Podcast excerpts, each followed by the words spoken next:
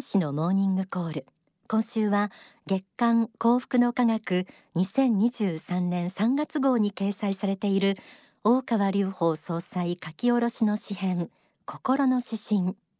優しすぎる社会をご紹介しながら進めます。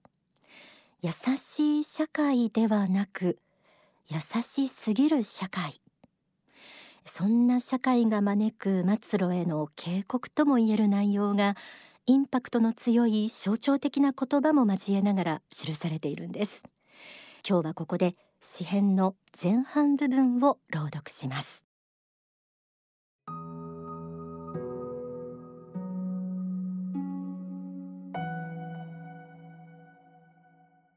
心の指針。優しすぎる社会。人に優しい社会は人類の理想でもあったろう。しかし他方では優しすぎる社会が人類を堕落させることにも気づかねばならない。勉強しない子に優しすぎる社会。ルールを破る子に優しすぎる社会。無料でワクチンを打ってくれ。働かなくても食べていけ。子供を産んだら補助金をくれ。離婚をしたら生活補助をくれ。病気をしたらすぐにチューブだらけで入院させてくれ。災害にあったら避難住宅も食料もただでくれる社会。まことに結構ではあるがアリとキリギリスのイソップ童話で言えば働き続けるアリさんはバカなので大いにキリギリス生活を楽しもうと言われているようでもある。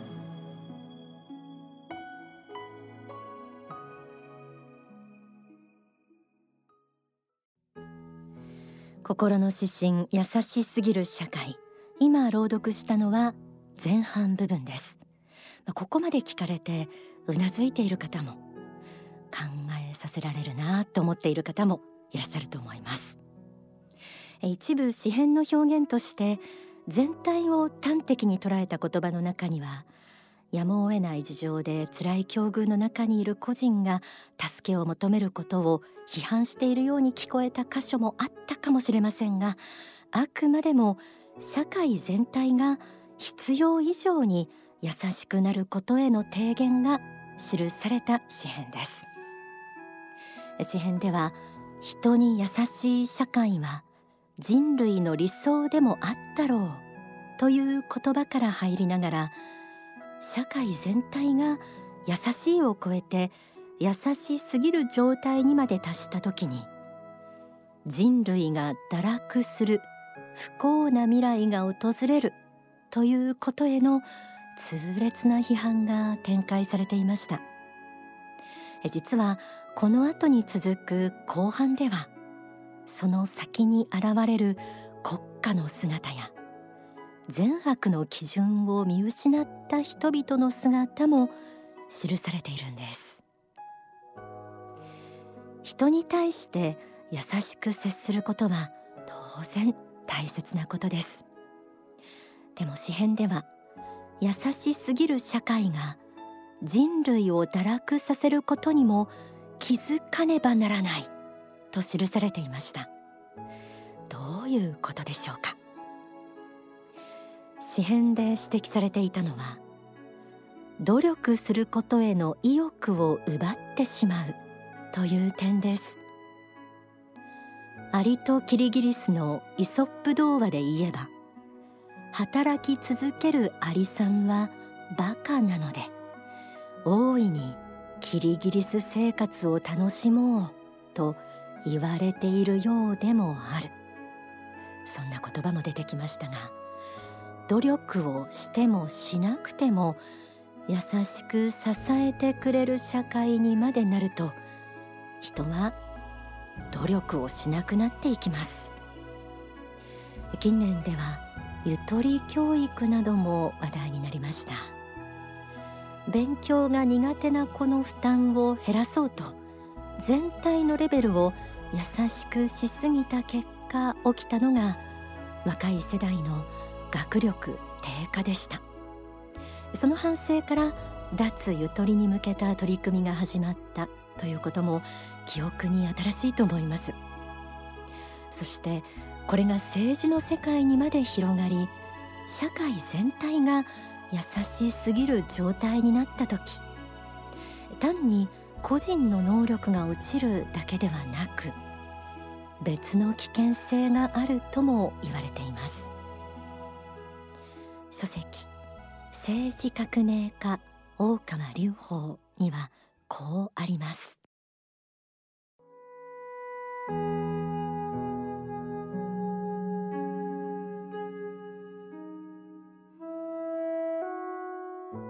結果を平等にしようとした時に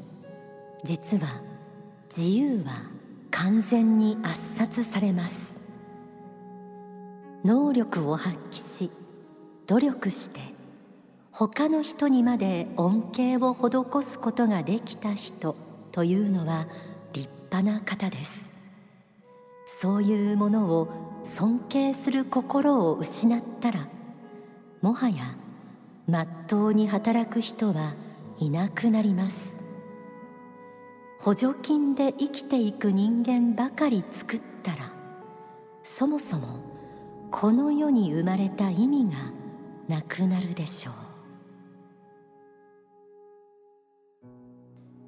果を平等にしようとした時に自由は完全に圧殺されるとありました。どんな人に対しても平等に優しく国が保護をしようとするためにはそれ以外の人からお金や権利を奪い国が強い権限を持って管理する必要が出てきます。その先にあるのは厳しい統制です。こうしたことはかつてあるヨーロッパの国で実際に起きたことと言われています。当時その国の選挙では農民に対しては小麦を高く買い上げると約束する一方でパン屋に対しては小麦を安く仕入れさせる。パンは高く売れる。ということが約束され国民は当時誰に対しても優しい社会が実現すると期待していました。しかしこうした矛盾した状況は実現するはずはなくその結果生まれたのが厳しい統制を敷く全体主義国家でした。国が国民に対して優しくすることは良いことのようにも思えますがそれが行き過ぎると無理が生じ大きな不幸にまでつながってしまいます。優しすぎる社会が向かう未来。今の世の中を見渡した時ヒヤッとしている方も多いのではないでしょうか。幸福の原点第6章には次のような一節があります。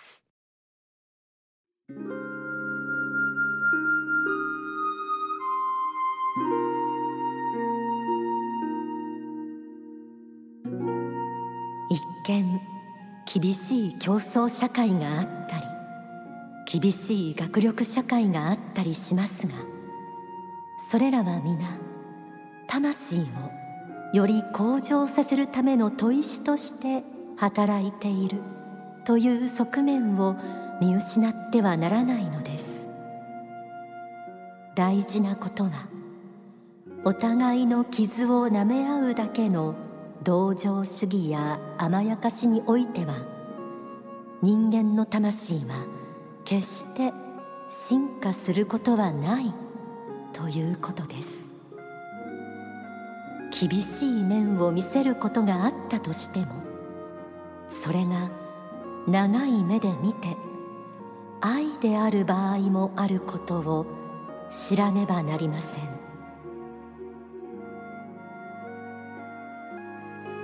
優しさについて考えるときに宗教的な視点として忘れてはいけないのが私たちは魂を磨くために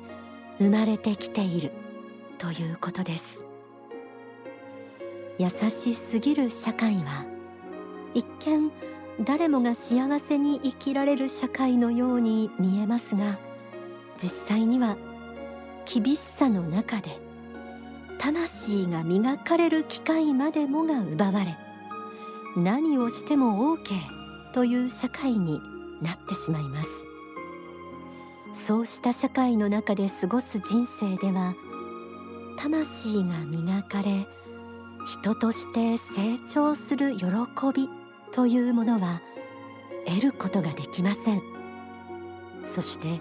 最終的には善悪の基準までもが見失われ社会全体が堕落への道を歩むことになっていきます。今日は優しすぎる社会が向かう未来についてお届けしています。ここで大川隆法総裁が2014年に埼玉スーパーアリーナで行った講演繁栄への大戦略を一部抜粋でお届けします。国民の一人一人が政府に期待し政府の大きな力に期待し政府から与えられることに期待しそしてこの世の中のさまざまな制度とか機構とか仕組みとかをいじったならば皆様方の未来が明るくなっていくと考えているとするならばそれは皆様方一人一人の魂の修行としては十分ではないということであります。もちろん政治が優秀で国の政策や国家戦略が的確で未来を明るいものにしていくことに意義はございません。されども国民の側として忘れてはならないことは大きな政府は必ず国民の堕落を招くことがあるということです。これは歴史が証明していることであります。大きなものに頼ろうとしすぎることは危険です。私たちはその恩恵を十分に受けることはできますけれどもしかしその中に生きている私たち一人一人が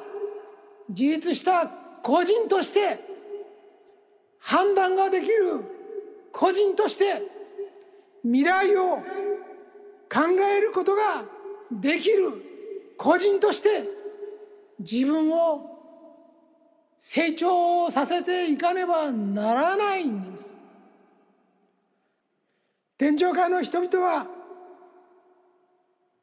一気に皆様方の願いがただいま叶うことばかりを望んでいるわけではないんです。この地上時間数十年の人生の中において忍耐と努力によって皆様方が魂を光らせつつ実績を積み重ね成功への道を歩むことを心の底より願っているんです。今すぐそこまで来て皆様方にアドバイスをしています。今そこまで来て行くべき方向はこちらであるということをアドバイスしています。しかし耐え忍び努力し抜きそして成果を手に入れ他の人々の幸福を願うことを実践するのは皆様方一人一人の人生なんです。それが皆様方の権利でもあるんです。全てが与えられることを望むのではなく自ら少しなりともこの世に生まれし幸福を他の人々に分け与えるような人生を歩んでいただきたいと私は思思うんです。お聞きいただいた説法は書籍知恵の法第一章に収められています。心の指針優しすぎる社会。最後には次のような言葉が出てきます。優しすぎる社会は地獄への道でもある。信仰と自助論から再出発するがよい。優しすぎる社会の行く先には幸福な未来は訪れません。その先を幸福な未来へと変える鍵となるのが信仰と自助論です。信仰をもとに善悪の基準を明確に持つこと。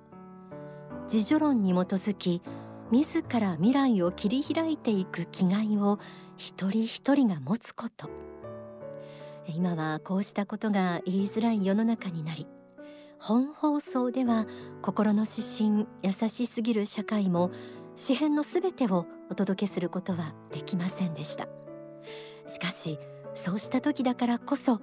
改めて考えてみることで見えてくるものも多いと思います。それでは最後に心の指針優しすぎる社会前編を朗読します。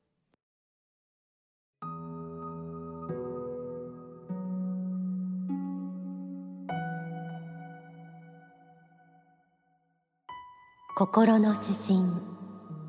優しすぎる社会。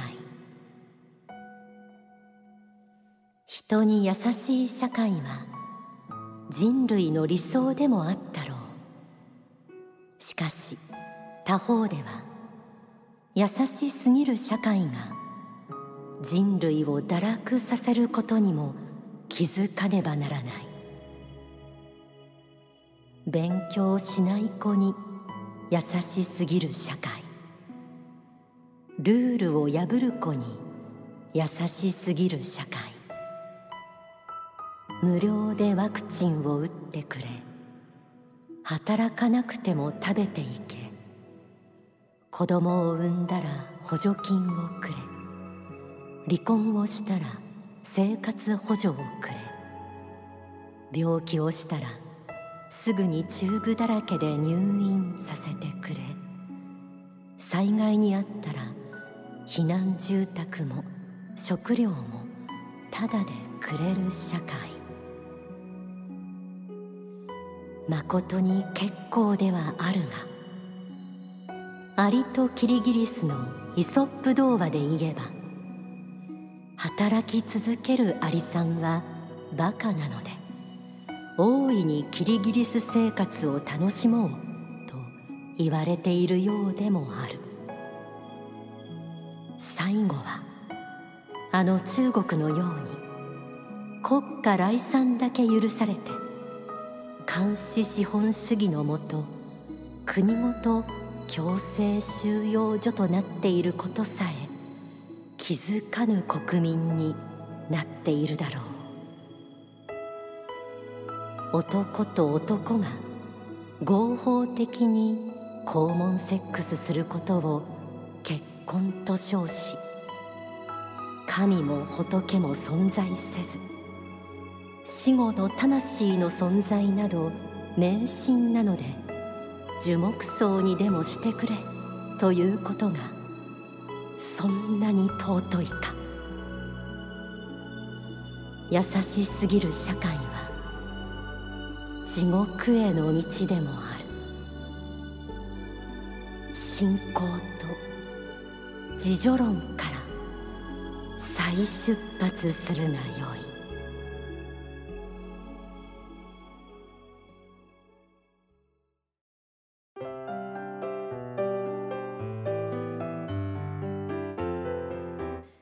3月に入りましたのでお彼岸の季節も近づいてきましたね。春のお彼岸。全国の幸福の科学の支部や商社ではこの時期に合わせて先祖供養の真実という大川総裁の法話のセミナーを開催しています。先祖供養の意義や注意点晩年を生きる心構えなどについて説かれた法話です。今回の心の指針優しすぎる社会の中にも樹木葬という言葉が出てくるんですが最近は葬儀のスタイルも変化してきていろいろ気になるところ多いんじゃないでしょうか。どなたでもご参加いただけます。興味を持たれた方はお近くの幸福の科学までお問い合わせください。この幸福の科学の教えは世界中に広がっています。この教えと信仰で国を守ろう立て直そうという人々も増えています。先日3月3日台湾中西部に位置する台中市に幸福の科学台中支部少女が脱慶しました。お隣の国台湾でも多くの方が仏法真理を学んでいます。えー、大川総裁が台北で講演してからちょうど4年の3月3日脱慶ということです。台湾の未来も、えー、番組スタッフ一同お祈りしています。あと続々発刊されている書籍この一冊ご紹介しましょう。妖怪にならないための言葉。大川総裁書き下ろしの新言集。妖怪にならないための言葉発刊となりました。実は私たちの身近にも存在するとされる妖怪の本質について100の言葉が綴られています。ちょっとご紹介しましょう。3妖怪の本質は自分の正体を見せず相手を翻弄するところにある。5妖怪は実績よりも勢いを好む。15妖怪の現代的特徴を指摘するとごまかしにある。上辺を取り繕うのがことのほか上手である。などなどです。本のタイトルはなんだそれという感じですけれどもこう言われるとなんだか思い当たる節がという感じがしてきます。天狗ぬらりひょんカッパ六六首ヤマンバなどなどぜひ一度覗いてみてください。